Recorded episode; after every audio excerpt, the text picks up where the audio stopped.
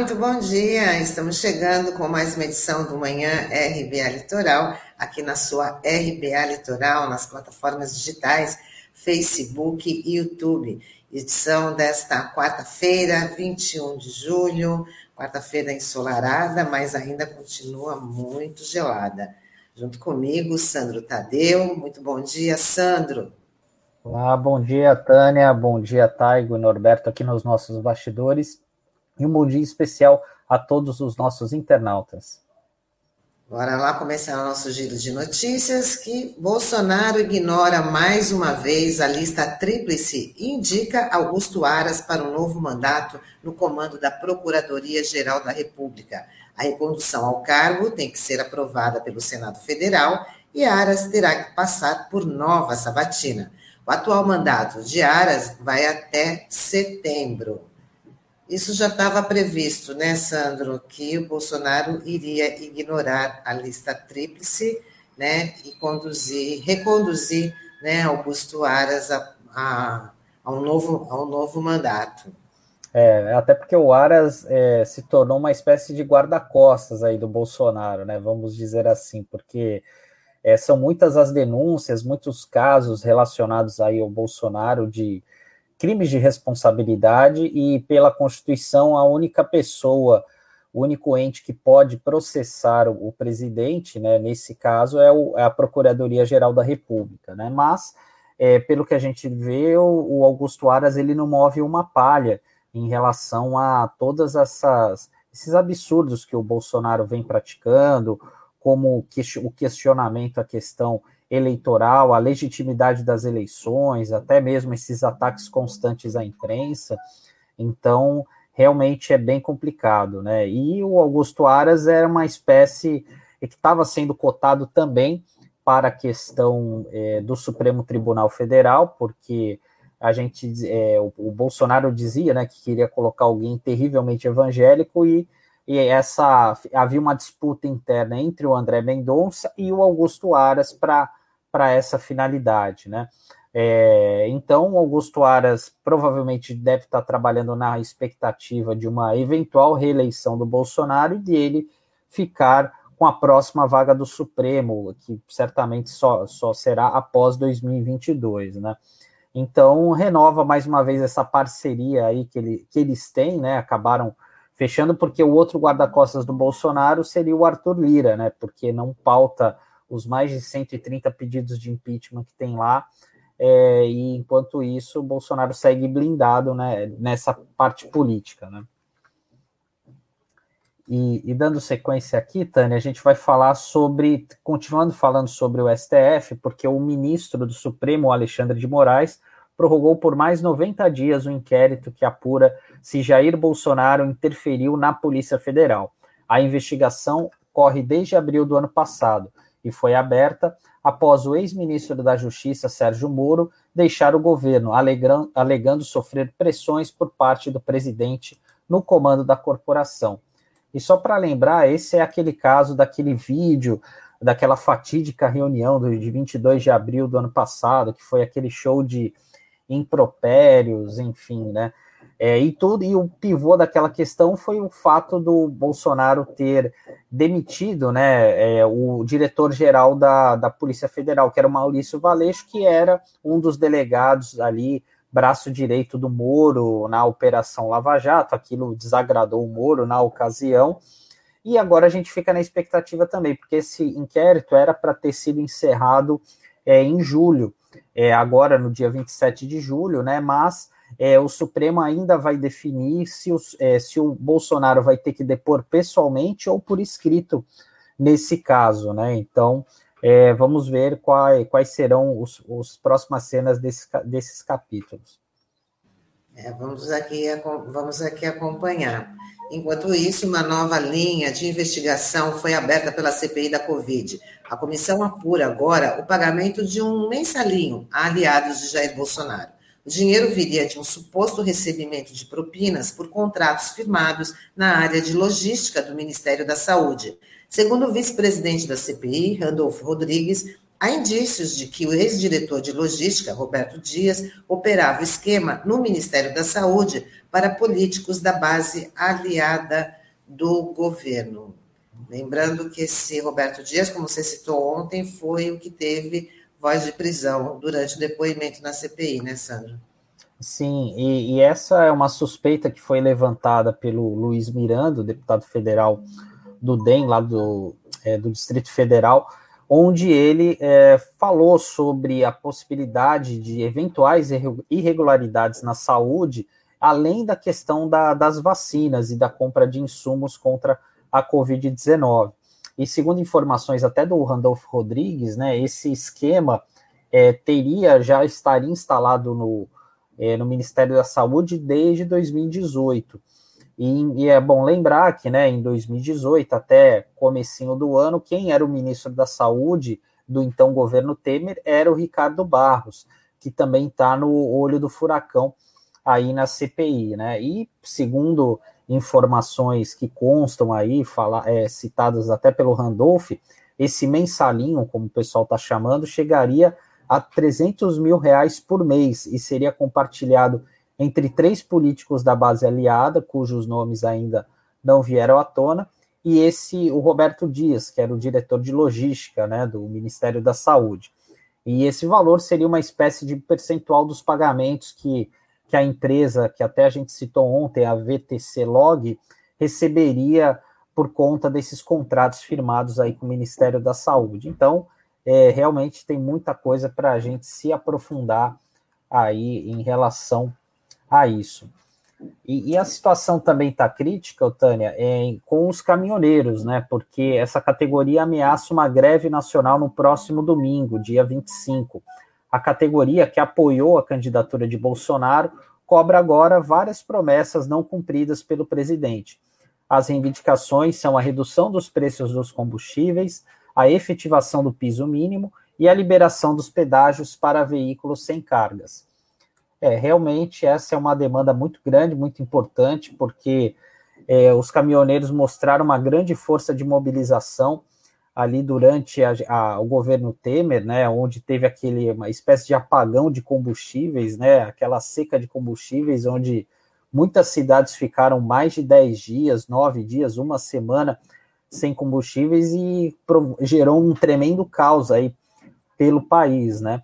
E a, a, reivindicação dos caminhoneiros é justa, né? Até por conta das promessas feitas pelo governo, né? Uma, uma das questões é o próprio aumento dos combustíveis, né? Que tem afetado não somente os caminhoneiros, mas como a população de uma forma geral, porque havia uma promessa que, é, que a, é, os combustíveis seriam ficariam mais baratos é, com a troca de, de gestão da Petrobras e pelo contrário, né? É, a gente tem visto os preços subindo cada vez mais, inclusive do álcool, né, que seria uma alternativa mais em conta para as pessoas abastecerem os seus veículos, mas também o preço do álcool está muito elevado, chega a quase cinco reais o litro em muitas cidades aqui da região.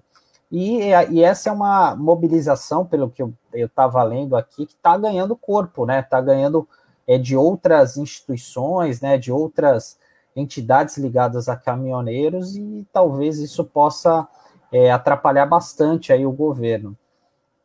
É, e não é só o preço do, dos combustíveis que, que está nas alturas, né? Dos alimentos também, do gás, está muito, tá muito complicado. Agora, durante um pronunciamento em rede nacional, o ministro da Educação pediu o retorno das aulas presenciais no país.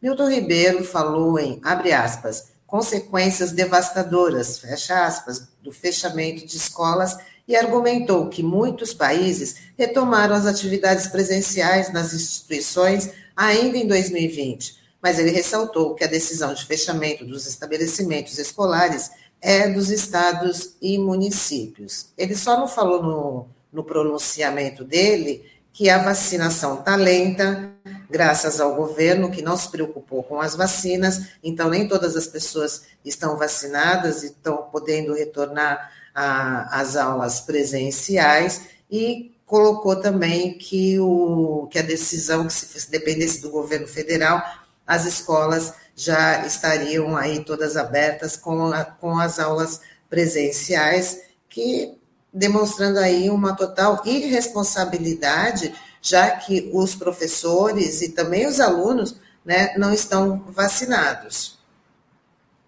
É, ele deu uma, fazendo até uma figura que é muito citada na Bíblia, né, deu uma de Pôncio Pilatos, ele lavou as mãos, né, de qualquer responsabilidade, né, é, em relação à questão da pandemia, porque foi uma fala muito desastrada, para dizer o mínimo aqui, é, e até é, sobre essa questão da volta às aulas, né, porque ele incorporou de fato aquele discurso do Bolsonaro, né, de dizer, olha, é, eu não mandei fechar nenhuma empresa, nenhum emprego e tal, porque por mim estaria tudo aberto. Agora é muito fácil é, você falar sem ter esse tipo de, é, de avaliação, né, enfim, e outra coisa, né, Tânia, se a educação fosse a prioridade, como está sendo falado, eles teriam que, os educadores, quem trabalha nas escolas, teriam que ter sido os primeiros da fila a tomar essa vacina, e isso não ocorreu de fato, né?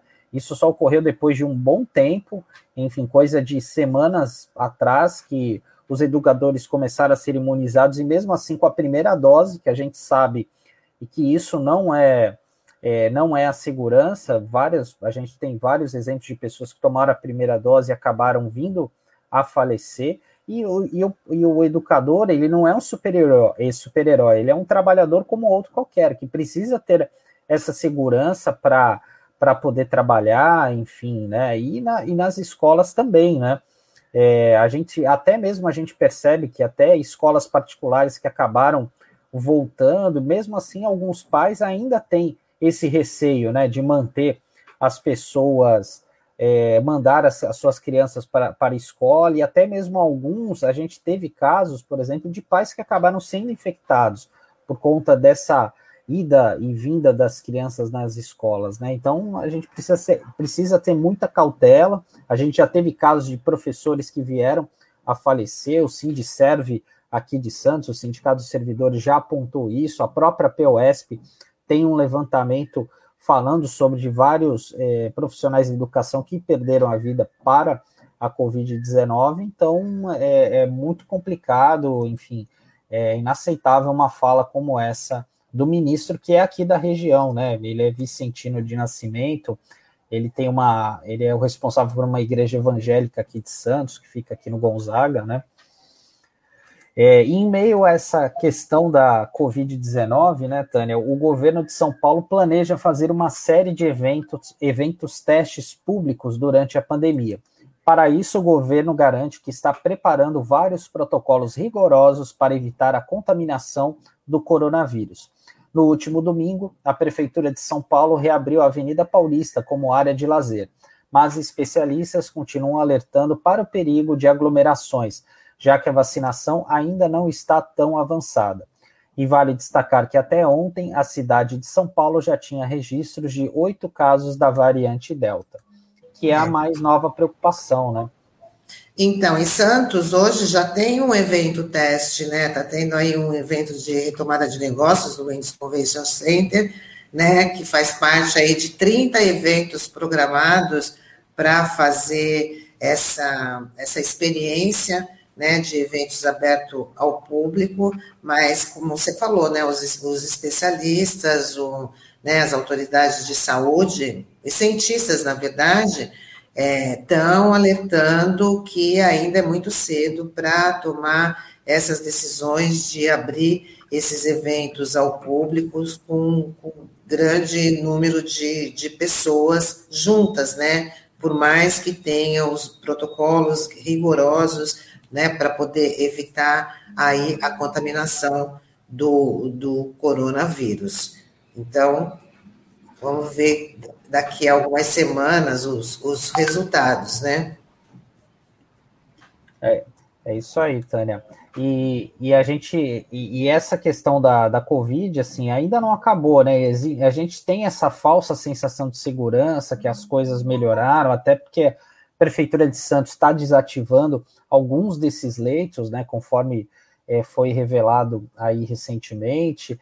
É, até mesmo o Guarujá também tem diminuído bastante né, a quantidade de internações pela Covid, mas a gente não pode é, é, baixar a guarda, até porque essa preocupação com a variante Delta é muito grande, porque a gente não sabe é, de fato quais são as consequências, né? Enfim, se, se realmente a, a, a vacinação protege contra essa variante. Então a gente tem, ainda tem muitas dúvidas e a gente sabe o quanto que o Covid dispara, né, de uma hora para outra, né? Isso a gente aprendeu muito claro, questão de semanas, o número de contaminados, de mortes acaba dobrando uma velocidade impressionante e, e as autoridades já espero que tenham é, isso claro, né? Então, é, porque ainda a gente está longe de viver essa normalidade que a gente tanto espera, né?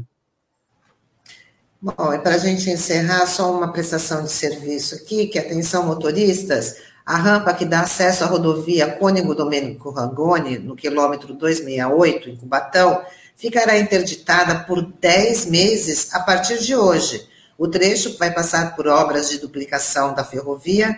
Então, para acessar essa rodovia, o motorista precisa fazer um retorno próximo à refinaria Presidente Bernardes e contornar o lado direito da pista, acessando a via sob o viaduto. Então, é, com certeza deve ali deve ter placas ali indicando, deve haver alguma sinalização, mas só para poder informar o motorista que esse trecho do KM 268 vai ficar interditado por 10 meses. É que essa é uma obra, Tânia, é relacionada a rumo logística, que está ampliando né, as operações aí em Cubatão, e até uma das contrapartidas, né, por conta dessa, dessa grande obra, é que a, a empresa se comprometeu a dar uma, é, uma contrapartida de 8 milhões para viabilizar a construção de um novo terminal de ônibus, que vai receber tanto os ônibus municipais de Cubatão como os intermunicipais. Esse local ainda não está definido onde vai ser exatamente esse terminal, mas a previsão é que as obras comecem até janeiro do próximo ano. E agora a gente vai dar sequência aqui ao, ao nosso jornal, é, convidando o Wilton Brito, que é uma importante liderança de Itanhaém, para falar sobre a, a para falar sobre a luta da comunidade contra a instalação de uma praça de pedágios na cidade. Vamos embarcar o Wilton Brito que está com algum. Só deu uma travadinha, acho que no, na nossa, aqui, nossa plataforma.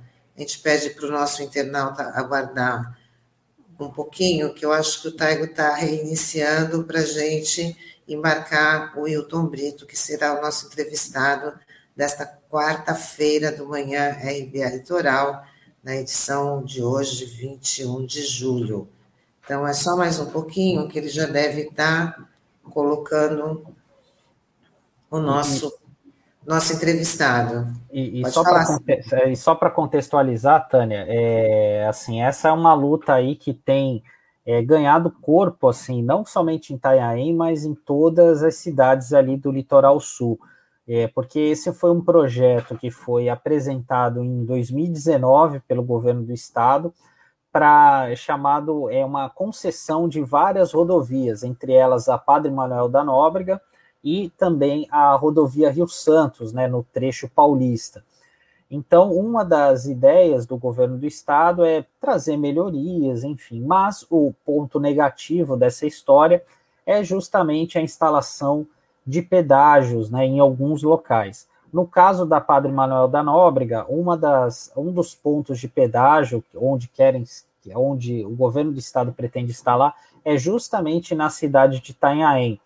E, e, o grande receio da população, né, que Itanhaém que já recebe um, um grande número de turistas é, durante toda durante a temporada de verão, é que essa instalação de pedágio acabe trazendo todo o fluxo de veículos para o centro do município, né, o centro histórico do município, que já acaba sofrendo bastante com essa questão de, é, de trânsito de veículos, né? E também é que o pedágio vai encarecer de fato, né? A, é, a, o comércio local vai atrapalhar é, o, a ida e vinda das pessoas, né? Vai tornar muito mais cara a vida delas, né? E o Wilton é, vai poder detalhar um pouquinho mais sobre isso, sobre essa luta aí da comunidade. Vamos trazer o Wilson.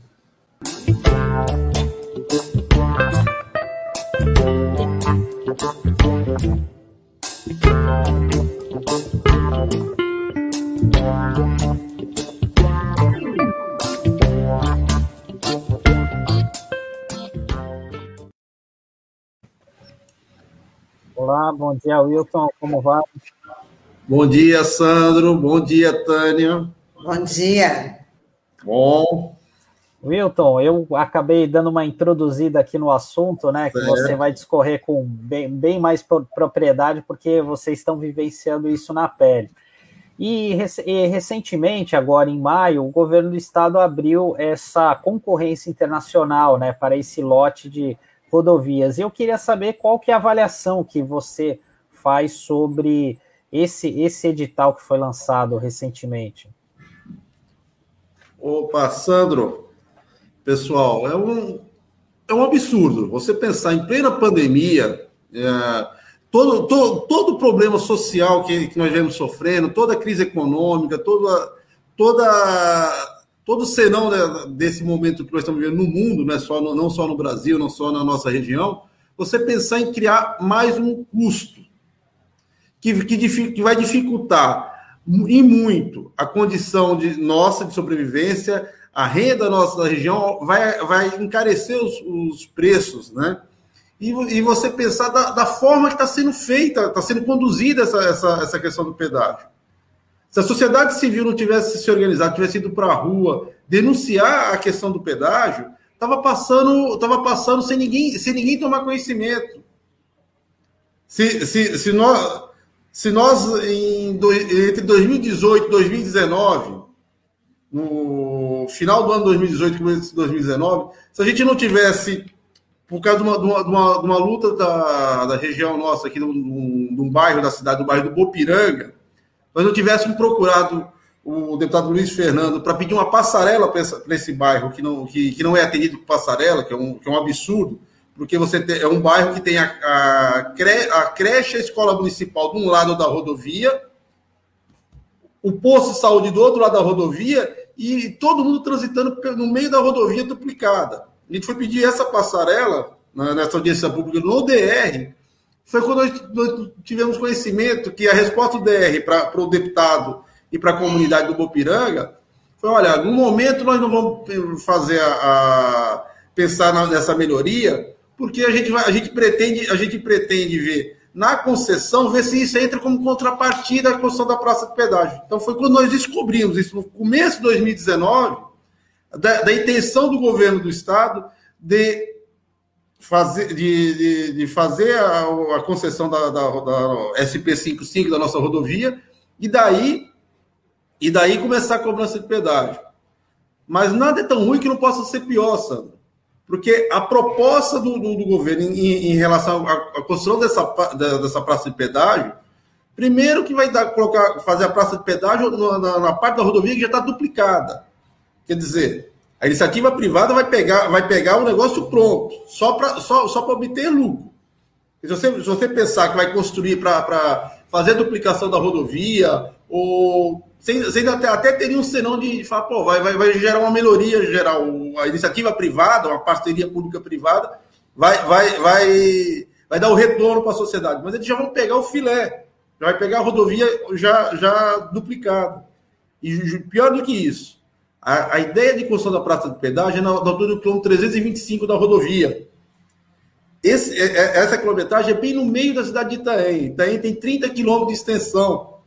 É, é, na, na, altura de mais ou menos do, mais, mais, ou menos na, na, na altura do, do 14 quilômetro do, do, do, município de Itaém, onde vai fazer a praça de pedágio. E bem na descida da ponte do rio Itaém que impede a, que, a, que, a, pessoa saia da rodovia para desviar do pedágio, porque não vai ter, não vão fazer a, as pontes que daria continuação a, marginal que eles tanto falam que seria uma, a obra de, de compensação para a cidade de Itaim, marginais, para a praça de pedágio não vai resolver, porque não vai, não vai, não vão construir a ponte sobre o rio Itaim as, das marginais. E vão construir em cima do mangue, o que é pior, o que é, o que é mais nocivo ainda Além, além de você ter uma cobrança de um pedágio, você fazer ele, aonde você vai instalar a praça do pedágio, é do Mangue do Rio Itaém, do Estado do Rio Itaém, que é um dos maiores berçários aqui do, do, da região do litoral sul, berçário da vida marinha. É, é, é, é coisa que você, você, não vê, você não vê nada de positivo voltando para a sociedade. Tá? A gente, essa luta, essa luta, como, como eu disse aqui, a gente começou em 2019, quando nós ficamos sabendo, fomos acompanhando todo o processo, toda semana a comunidade nossa aqui, um a, entrava no site DR para saber se tinha alguma novidade, outro entrava no site da Artesp, foi quando a gente ficou sabendo das audiências públicas prévias. Que audiência pública, Sandro, Tânia, não era não era para ser pública nada. Porque você vai ia fazer, primeira coisa, você marcar audiência pública num dia de semana, às 10 horas da manhã, é para ninguém ir. Mas no nosso caso aqui, como a gente estava atento, já, nós, porque nós ficamos sabendo do problema antes, a gente conseguiu movimentar a sociedade. A audiência pública de Itaém foi uma das poucas audiências que teve público, de fato. A Câmara Municipal de Itaém, que, que, que acomodaria na época, hoje acomoda mesmo, mas na época 130 pessoas acompanhando a sessão, a, a gente conseguiu trazer, tinha mais de 200 pessoas na, na audiência pública. Dessa audiência, dessa audiência pública, mais de 30 entidades, entre associação de moradores, sindicatos, tá? acompanhando a, a, essa audiência, com o intuito de colocar a, a preocupação, o problema que eles teriam. Só que a audiência pública limitava no máximo duas, duas entidades, não pessoas, não, não, não a pessoa, duas entidades a, a, a fazer, a, a se manifestar. Que, que publicidade é essa? O que revoltou as pessoas que estavam lá. Pessoal de grupo de terceira idade, tinha, tinha grupo de terceira idade acompanhando, estava tava preocupadíssimo, queria, queria externar o problema deles. Não, deu, não deram voz. Por conta disso, a audiência não ocorreu, o que foi muito noticiado na época. A nossa audiência pública estava marcada para. Eu tenho até a data aqui, deixa eu só olhar aqui de cabeça, a memória não está lá aquelas coisas todas mas era, era, 20, era dia 23 de outubro de 2019, às 10 horas. Na, na nossa audiência, dessa audiência pública que não ocorreu, que foi muito noticiado na época pela, pela grande imprensa, foi suspensa a audiência pública sem ocorrer, mesmo assim, o pessoal da, da TESP considera que a audiência foi, foi realizada. Eles não nem explanar, eles, eles não nem explanaram o projeto para quem estava presente. Ainda, ainda saíram dizendo que foram, que foram ameaçados, que, que não ocorreu. O pessoal estava revoltado porque não, tinha, não teve a chance de, se de falar. Mas aí foram, que foram ameaçados, deram boletim de ocorrência, não sei o quê. E dentro da situação, a gente ficou preso, ficou, ficamos amarrados na, na, na, nessa sequência. E ficamos, desde, desde então, mobilizados corremos abaixo assinado na, nas feiras do município, contra a instalação da praça de pedágio, envolvendo a sociedade, mas isso até começar a pandemia. Começou a pandemia, o movimento que a gente estava de rua, a gente, a, gente tinha, a gente tinha coletado mais de 5 mil assinaturas na, né, nessa, nessas, manifest... nessas uh, nas feiras livres.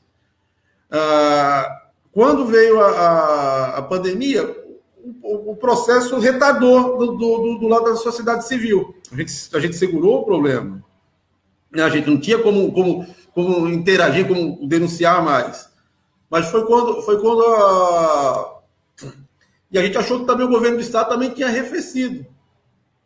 Aí fomos surpreendidos agora com, com o edital 2 de 2021, de 14 de maio, da, da, da concessão pública internacional um pedagiamento tanto da Mogi Bertioga como da SP55, afetando mais de 13 municípios. E, e, a, e aquela coisa absurda, se você pensar, o que ocorreu em 2019 é diferente do que está ocorrendo agora em 2021, dois anos depois. Então, mesmo que a audiência pública tivesse sido realizada, o que era uma realidade em 2019 não é a realidade de hoje, ainda mais por, por, por conta da pandemia. Então, o sofrimento nosso é muito grande. É, a, essa, essa questão do, do, da possibilidade do pedagiamento da, da, nossa rodovia nos, gera, nos geram prejuízos enormes. O Wilton, é, é, só desculpa te cortar, né, mas é, é, você falando da audiência pública, isso me fez lembrar muito meu amigo Célio Nori, que a gente perdeu para a Covid agora em maio desse ano. E, e o, o, Célio, ele sempre tinha umas sacadas muito boas. Ele falou: olha, tem audiências públicas que mais para, deveriam se chamar ouviências públicas, né? Porque são as audiências onde é só para as pessoas ouvirem, né? Não é para ter interação, não é para ter. que é um pecado, né? Justamente nesse caso que ocorreu em Itanhaém. Eu lembro, acompanhei bem esse episódio, né? Enfim, até na, na ocasião, quem teve uma postura firme em não realizar a, a, audiência pública foi o próprio presidente da Câmara, né? É, na ocasião era o Hugo de Lalo, que hoje é secretário, né, em Itanhaém, secretário da Assistência Social, e ele falou, olha, não tinha como, né? Ele falou, olha, você vem aqui na casa do povo e não deixa as pessoas falarem, realmente é, é algo absurdo. E o Wilton, eu queria que você falasse sobre essa questão do prejuízo, né, da população, que no edital consta até o valor desse pedágio, né? Queria que você falasse aqui para os internautas de quanto que vai ser essa brincadeira caso nada mude, né? Vamos lá, Sandro. Você, fala, lembrou, você lembrou bem da, da, da, audiência pública? Porque no primeiro momento, até o Hugo de Lalo e a Câmara Municipal na, na audiência pública estava tava, tava propenso a fazer acontecer a audiência pública. Mas a comunidade, a gente chamou os vereadores Perguntamos, eu, eu lembro bem que eu estava eu tava com, com o representante da POS do meu lado, a gente chegou, chegou para o presidente da Câmara e falou, mas peraí, presidente, aqui é a casa do povo ou o que, que é? Aí foi quando, ele, quando, ele, quando o pessoal, a comunidade começou a pressionar a presidência da Câmara para tomar uma posição. Foi, foi o que foi um dos motivos que, que fez a coisa acontecer na, na, nessa audiência, que, que ele informou para o pessoal da, da Artes que não tinha condição de, mais de fazer acontecer a audiência. Mas da, da nossa concessão, o, o prêmio para Itaém é duplicado, né? O nosso prêmio em relação ao pedágio, o presente que o governador do, do PSDB pretende implantar para nós, é duplicado. A, o pedagiamento da nossa rodovia, tanto para oeste como para leste, vai, vai ser cobrado a, o pedágio. No edital, eles estão marcando um, um valor de início de R$ 13,10 para cada direção. E você fazendo uma leitura mais atenta do edital, ele, a ideia deles, da, da, da cobrança de pedágio, Itaí vai ser penalizada duplamente, triplamente, aliás, porque duplamente vai ser pelos dois sentidos da rodovia. E triplamente porque as vias de saída da rodovia igual acontece, por exemplo, no Rodanel, na, na própria Imigrantes, no trecho, no trecho de Planalto, as, as vias de saída da rodovia vão ser pedagiadas também. Então, por exemplo, a pessoa, vou dar um exemplo para quem conhece a região aqui, por exemplo, a pessoa vier, vier de, de Mongaguá para Itaém, entrou no município de Itaém, vai descer no trevo da Vila Loti, vai ter uma praça de pedágio encaminhada para fazer a cobrança ali, ou pra, na hora de descer, ou na hora de, de entrar na rodovia. Então, quer dizer, a, o, a penalidade para o município de Itaí vai ser muito grande. Vai ser muito grande. Você já tem uma, você já tem uma barreira natural. Natural não. A gente já tem uma barreira que seria a rodovia que já divide a cidade no meio, entre, entre a, o lado sul e o lado norte, entre a, o lado praia e o lado morro. Já é uma barreira física e social. E agora, e agora a implementação do pedágio no meio da, da cidade de Itaém, no meio da, da, da cidade de Itaém, você, você, vai ter, vai, você vai ter um outro bloqueio que vai, vai limitar muito o direito de ir e vir das pessoas. Por exemplo, no bairro onde eu moro, Sandro, Tânia, para eu ir, para eu ter acesso ao UPA, ao único, ao único pronto atendimento que nós temos na cidade de Itaém, eu vou ter que pagar pedágio. Vou ter que pagar R$ 13,10 para ir, R$ 13,10 para voltar. Se, eu, se porventura, o que acontece muito, o, por exemplo, os profissionais da educação, aqui acontece muito, tipo, a pessoa, o professor mora em Peruíbe, dá aula em Mongaguá, Itaém, é, circula. Quer dizer, o salário já é achatado. Com mais essa, com mais essa cobrança, o pessoal vai terminar pagando para trabalhar. Tem professor que dá aula de manhã numa, numa escola, à tarde na outra, e à noite em outra, uma em cada município. E vão ter, e vão, ser, e vão ter essa cobrança do pedágio. Você tem, você tem a questão do, do, do aumento do custo de alimentos. Uma cidade uh, que, vai, que vai aumentar. boa parte dos alimentos que, que vem aqui para o litoral vem via, via, rodovia. Apesar de, apesar de ter uma produção rural pequena, mas vai ter uma produção. Mas mesmo assim, para vocês, qual é essa pequena produção rural que você tem em Itaém? Você depende da rodovia. O turismo então, também, né, né, Wilton? Você, você achata tudo. São cidades turísticas. É um custo a mais. Hoje, pensa bem, hoje, hoje, hoje para o nosso veranista, para o nosso turista que vem, que sai de São Paulo para vir para vir para aqui para o litoral sul, ele já é pedagiado na Imigrantes, o pedágio mais caro do, do país. Depois, na hora dele ir embora, estou falando pessoal que vem para o litoral sul, tem mais um pedágio em São Vicente, que é, esse pedágio em São Vicente, pelo menos é uma via só, não é na, na, na, nos dois sentidos, né? E vai ter, vai ter no mínimo mais, mais um pedágio, mais um não, mais dois pedágios aqui em Itaém. Aumenta R$ 26,20 o dinheiro de hoje para você, para você chegar em Itaém. A, a pessoa vai gastar mais de, vai gastar mais de pedágios para para iniciativa privada do que de combustível para vir para o litoral. E olha, o combustível está no olho da cara. Nós estamos aí, é 6,50 uh, um litro de gasolina, 5,20 um litro de álcool aqui na, na, nossa cidade. Você, você, vai ter um, você vai ter um custo, um custo a mais. E no momento desse que a gente tem que pensar que a economia nossa está tá, tá, tá achatada. A gente trabalha, a gente trabalha aqui, aqui tem com, com um profissional liberal. Você, você, vê, você vê que a procura por, por imóveis caiu muito. Caiu muito. E, vai, e a tendência é, é, ficar cada vez pior, com, com mais um custo. Você não vê nada de melhoria. Se você falasse, não, ah, vamos, vai ter o pedágio, mas vai ter um desenvolvimento na cidade, vai gerar emprego, vai ter emprego, mas não vai ter nada. O único retorno que tem desse pedágio, que vai o imposto, o ISS, vai o ISS para o município.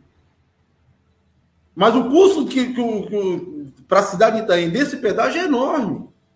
Você imagina o nosso, nosso, nosso centro histórico, com, com ruas, ruas pequenas, ruas estreitas. Você, você, ter, você ter um aumento do trânsito, porque vai ter a fuga do pedágio. Você imagina bem, o custo não é pouco, é 26 reais. Né? Vai ter o custo, vai, vai, vai, vai vir começar a aumentar o tráfego de caminhão, o tráfego de, de, de mesmo de carro de passeio. E você vê, no, no, na época da temporada, o, o, o, trânsito aí já dá nó. E não vai ser construída. Nós temos uma barreira natural que é o Rio Itaém, que divide a nossa cidade no meio. Você não vai ter. A única ponte de acesso que tem de você passar de um lado a outro do, do rio é a rodovia e, e, a, e a, ponte, e a, a, ponte do centro da cidade.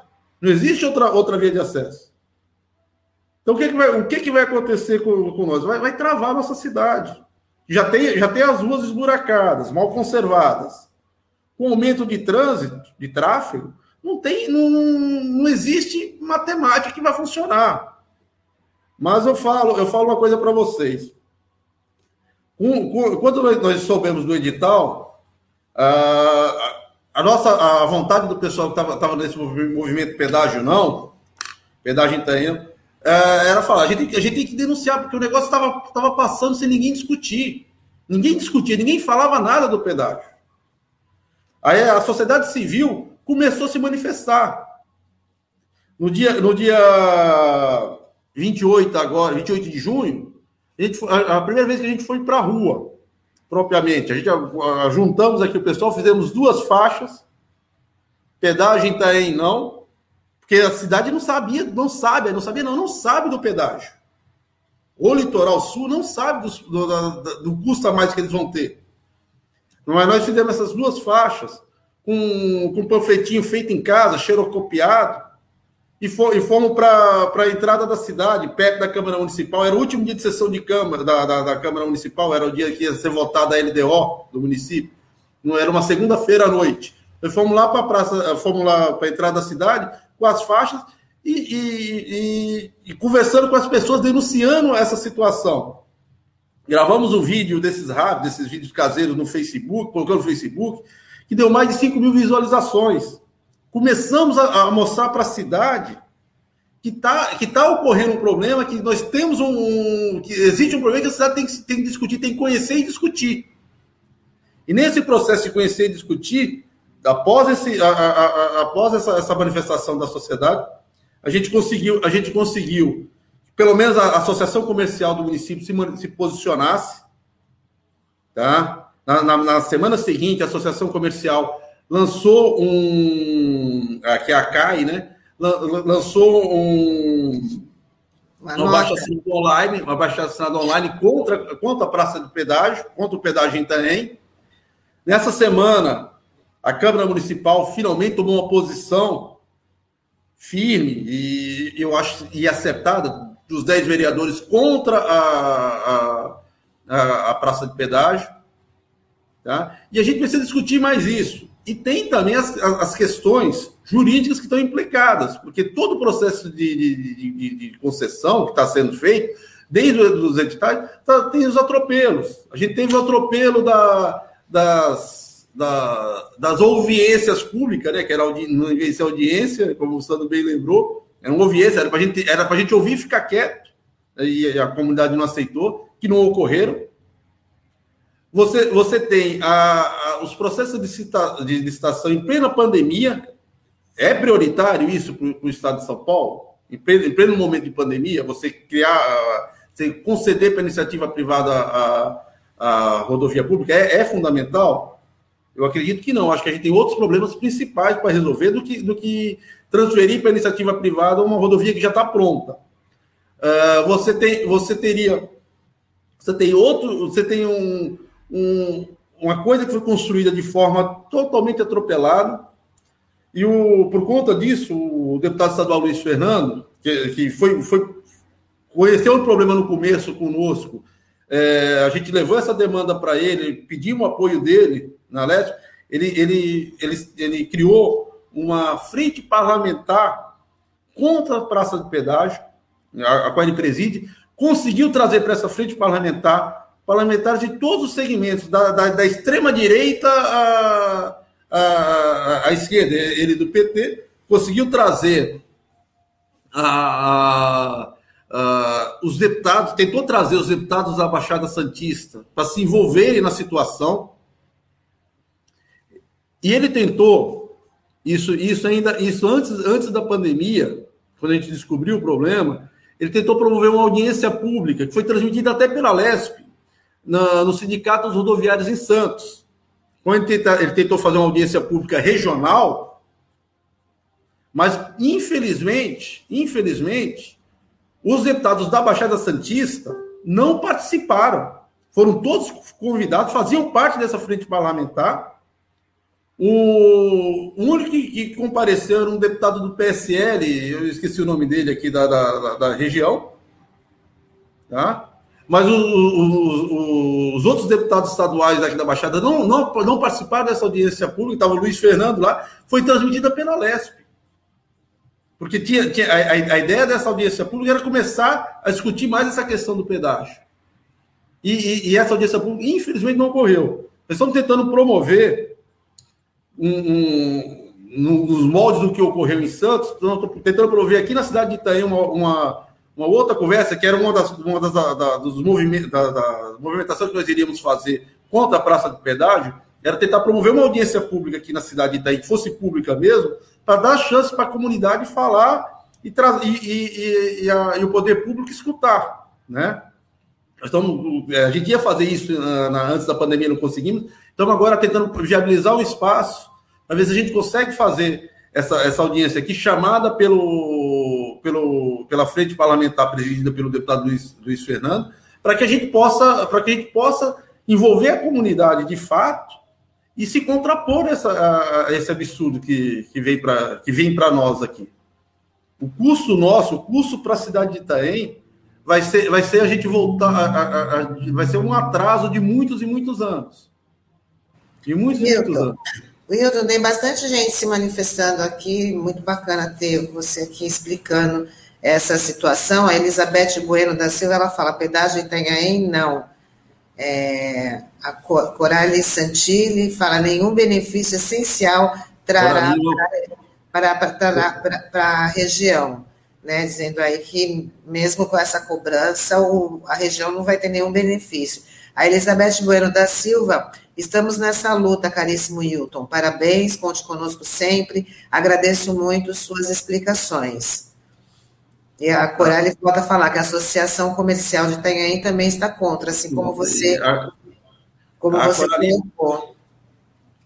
E a Regina Célia fala, agradeço as explicações principalmente sobre a cobrança de pedágio ida e volta. Até para atendimento na UPA tem que pagar. Isso é um absurdo, né? Mais gente vai morrer sem atendimento. O Eduardo Afonso, ele fala, grande companheiro Hilton Brito, fraterno abraço, parabéns pela essa luta em prol da população de Tanhaém de toda a região. O pedágio atingirá a todos. Então, ele também fala, Além, o Eduardo Afonso fala, além de tudo que foi dito, o pedágio vai acabar com o turismo popular em Peruíbe. O pobre vai ter mais dificuldade de chegar Sim. na cidade. Minha pousadinha aqui recebe este público. Com este pedágio, não sei se, não sei como ficaremos, porque vai viabilizar, né? E aí ele está agradecendo aqui, obrigada equipe RB Litoral, por dar espaço para essa importante discussão. Vai impactar toda a Baixada Santista e o Vale do Ribeira esse pedágio. Pedágio que tem aí? Não. Pode comentar. Então, a Corali, que se manifestou aí, é um, é um artista aqui da, da, de primeira linha, uma música encanta a gente aqui, uma linha muito, muito boa. Mas é, estamos denunciando. Eu acho que o que a gente precisa fazer isso é denunciar, tentar envolver a sociedade ao máximo e mostrar para os governantes que, que, não, que não cabe, não, não, não tem como você, você pensar em ter esse custo a mais. Você não tem, não, você não tem o, o, que, se, o que se fazer. A, a nossa. A, a, deu branco agora. O, existe, existe, algumas, existe algumas ações que estão que estão que estão em curso, ações civis públicas que estão em curso contra essa contra a, a concessão você tem em Bertioga, que também vai ser muito afetada, porque em Bertioga o pedagiamento lá vai, vem, vem para o litoral e vem também ligando Mogi, Mogi a São Paulo. O pedagiamento lá vai, vai, vai, vai, vai, vai cercar é, Mogi das Cruzes de um lado como do outro, né? Lá, tá vendo, a coisa lá é, é, é dura. Uh, lá, a ação, a ação que foi promovida pelo, pelo pessoal de Mogi, conseguiu, conseguiu uma liminar, suspendendo a, a concessão. isso aí, a semana passada, o, o governador, o Artesp, conseguiu derrubar o efeito, derrubar o efeito, a liminar, mas não todos os efeitos dela. Então, uma parte da, da, da da, dessa, dessa concessão tá, tem uma discussão jurídica muito pertinente. O próprio mandato do deputado Luiz Fernando ingressou na 12 Vara da Fazenda Pública, questionando essa, essa situação, como, de, como também questionou o, a questão do Tribunal de Contas do Estado. Porque com, com a, a gana, a pressa de fazer a concessão está tão grande que eles, que eles não se atentaram às questões é, básicas e pelo regramento que o próprio Tribunal de Contas estabelece para você fazer uma concessão de grande, de grande porte igual esse. Essa concessão nossa é para quase 4 bilhões de reais. É, é muito dinheiro envolvido. Né? É muito dinheiro envolvido. É, e eu acho que até por isso essa gana de, de do, do, do, governador, do, do, de alguns prefeitos de embarcar nessa, né? Com o intuito, com o intuito de, de, de, ir atrás desses recursos. Só que o, o, o, que vai ser penalizado, a nossa sociedade vai ser tão penalizada com, com, com se essa concessão vingar, que vai, vai, vai piorar muito a nossa vida. É, a, gente tem essa, a gente tem essa certeza, vai piorar muito a vida da, da, da região. E, mas por isso que a gente está nessa luta e envolvendo o máximo de pessoas possíveis para a gente contrapor essa, essa questão. Você tem várias, várias é, demandas que seriam mais prioritárias do que, do que uma, uma taxa de pedágio, que você tem uma, uma concessão no meio, no meio da cidade de. Wilton, a gente já está chegando aqui no final do nosso programa.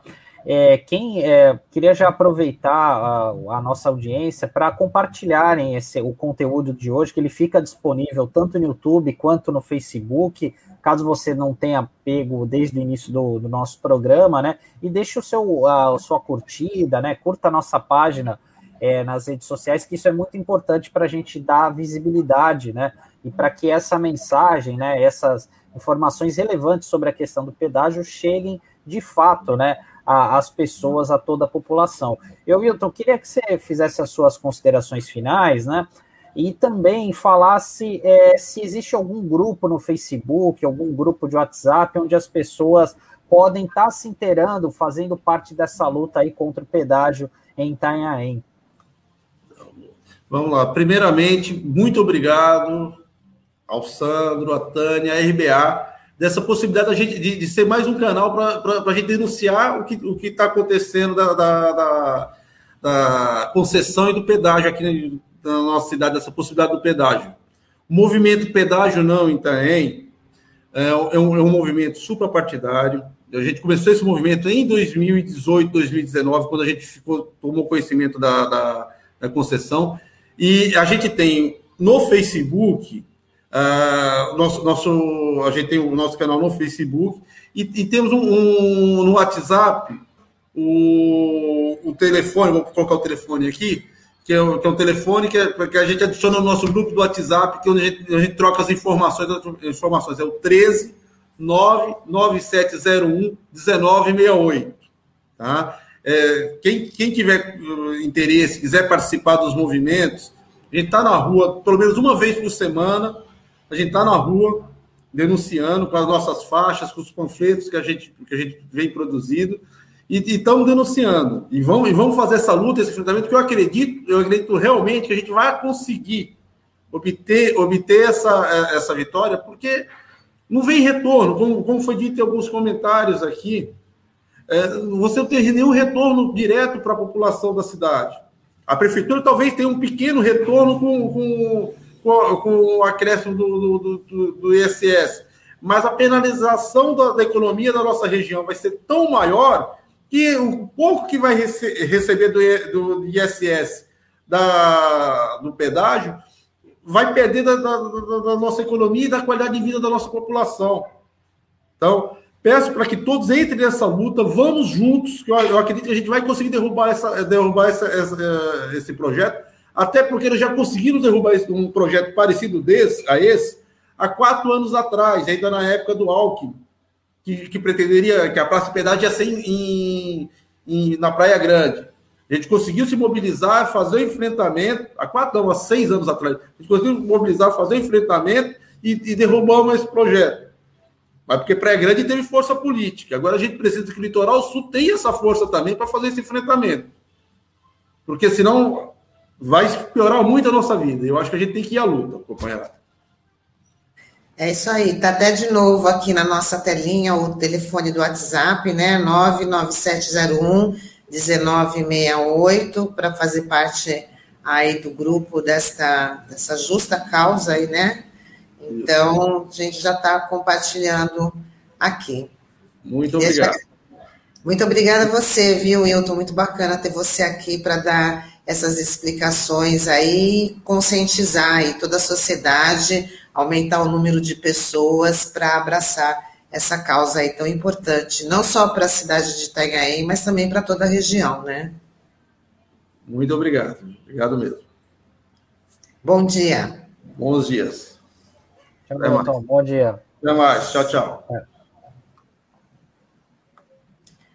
Muito boa essa entrevista, né, Sandro, para poder trazer as informações aí para as pessoas, não só dessa região, mas né, toda, não só para a cidade de Itanhaém, mas também para toda a Baixada Santista, porque se for aplicado realmente esse pedágio, os, os prejuízos vão ser enormes.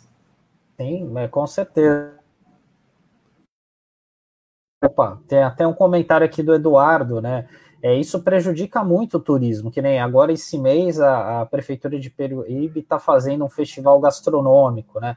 É, por exemplo, imagina só, né? Muita gente já vai querer se sentir desestimulada para ter participar, né? Sair pessoas aqui da região, né? Que acabam querendo conhecer, porque muita gente que mora em Santos, São Vicente, muitas vezes não conhecem Peruíbe, né? As outras cidades ali. Então, isso vai ser um fato inibidor né, para o turismo, isso sem contar os prejuízos do dia a dia da população, do comércio, mercados, que tudo vai encarecer, né? E essa conta, infelizmente, vai chegar para as pessoas, né? Porque o comerciante precisa sobreviver, né? O pequeno empresário, então é, é uma lógica muito complicada, né? Então a gente precisa ficar atento é, e agradecer toda a interação aqui do pessoal, os comentários aqui da RBA, né? É, que participaram hoje, porque esse é um assunto muito relevante, não somente para a cidade de Itanhaém, mas para a Baixada Santista como um todo. É isso aí, com certeza esse tema já está aqui no, no nosso radar, não, a gente vai continuar debatendo, vai continuar aí acompanhando os desdobramentos, e a gente vai se despedindo hoje do nossa edição do Manhã RBA Litoral, edição desta quarta-feira, 21 de julho, a gente está de volta amanhã. E como o Sandro já falou, compartilhe o nosso material, se inscreva no nosso canal, curta o nosso conteúdo, tá? E a gente está de volta amanhã. Muito obrigada. Tchau. Tchau, pessoal. Até.